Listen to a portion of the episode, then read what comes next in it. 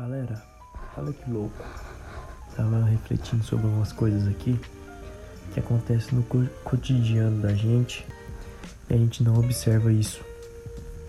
Passa, na maioria das vezes, percebido. Passa despercebido, na maioria das vezes. E tem certos momentos na vida da gente que poderia ser evitado se a gente soubesse é, controlar, não controlar, mas pelo menos saber o que está acontecendo, poderia pelo menos minimizar. O que, que eu estou falando? Por exemplo, vamos pegar um casal de namorados. Vamos pegar um casal de namorados jovem. Eles estão ali na casa da namorada. Ele tá lá, ele tá ali na casa da namorada e de certa forma ali acontece um diálogo muito. uma briga. Ali acontece uma briga. E muitas das vezes pode ser ciúme, pode ser uma coisa que, que não deveria ter tomado o tamanho que tomou.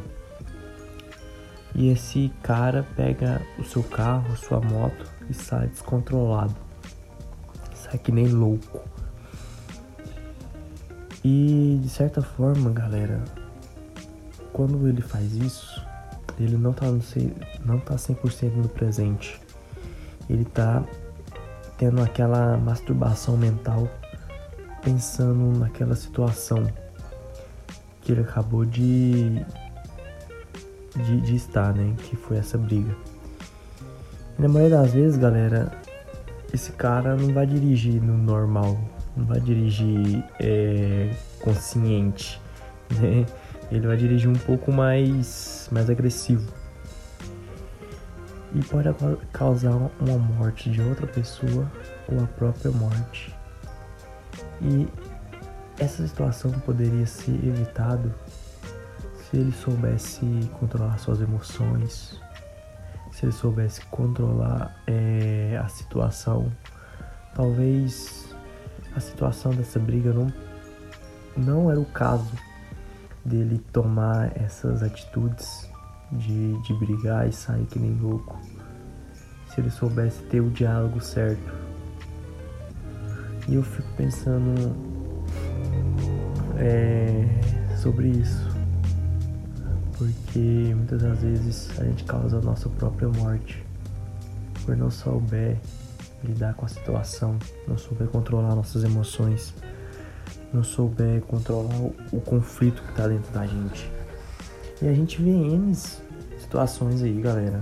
É porque a gente não, não, não tá sabendo. Mas eu tenho certeza que que a pessoa que não sabe controlar a sua, sua própria emoção acaba morrendo, porque como esse cara do, do namorado, né? Ali de certa forma ele saiu que nem louco e causou a própria morte.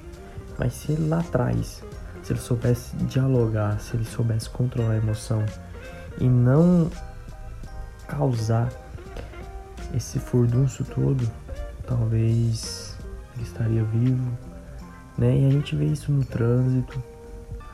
De certa forma, assim, a gente fica chateado, fica bravo quando alguém faz alguma sacanagem com a gente no trânsito, mas é, esse tipo de, de briga de trânsito poderia ser evitado se as pessoas soubessem controlar a própria emoção, não pegasse pro, pro lado pessoal, né? É, é, muita coisa poderia ser evitado se se o diálogo fosse diferente com as nossas próprias emoções. É, tem gente que mata o outro por causa de 10 reais. E assim, eu tava aqui refletindo sobre isso e eu acho super interessante. Que a gente poderia até evitar uma catástrofe se a gente soubesse controlar as emoções, controlar o conflito que tá acontecendo ali. Até uma uma, um conflito ali entre família, entre casal, né? Por exemplo, um casal passando em crise, muitas das vezes isso pode causar uma briga, pode causar alguma coisa.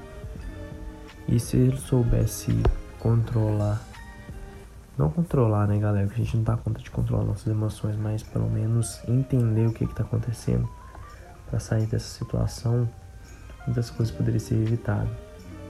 Então, a provocação aqui, galera, que eu quero passar para vocês é pra gente, antes de falar alguma coisa, antes de ficar bravo, antes de sair nem louco aí, a gente ter a consciência de será que isso lá na frente vai ter consequência? Será que isso pode ocasionar em uma, em uma coisa pior, em uma catástrofe, vamos dizer assim? Isso que é esse que é o recado que eu tô querendo deixar aqui com vocês. Que eu acho super interessante esse tipo de pensamento. Muitas das vezes a gente não para pra pensar sobre isso, mas muitas das coisas que a gente faz no dia a dia, muitos conflitos que a gente tem, poderiam ser evitados se a gente soubesse ter esse diálogo com as nossas emoções sobre esse conflito. E tudo começa com a gente, né, galera? Porque nenhuma pessoa pode nos ofender se a gente não deixar, né? Por exemplo, no trânsito, ah, seu viado, ah, seu careca. Sim, eu não sou viado e se eu for careca, eu sou careca. Isso que acontece quando a gente vai envelhecendo. Então, assim, esse diálogo tem que mudar. Esse conflito tem que mudar. Né?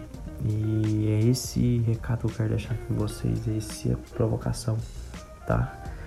Muito obrigado, galera, por escutar esse podcast e até o próximo episódio.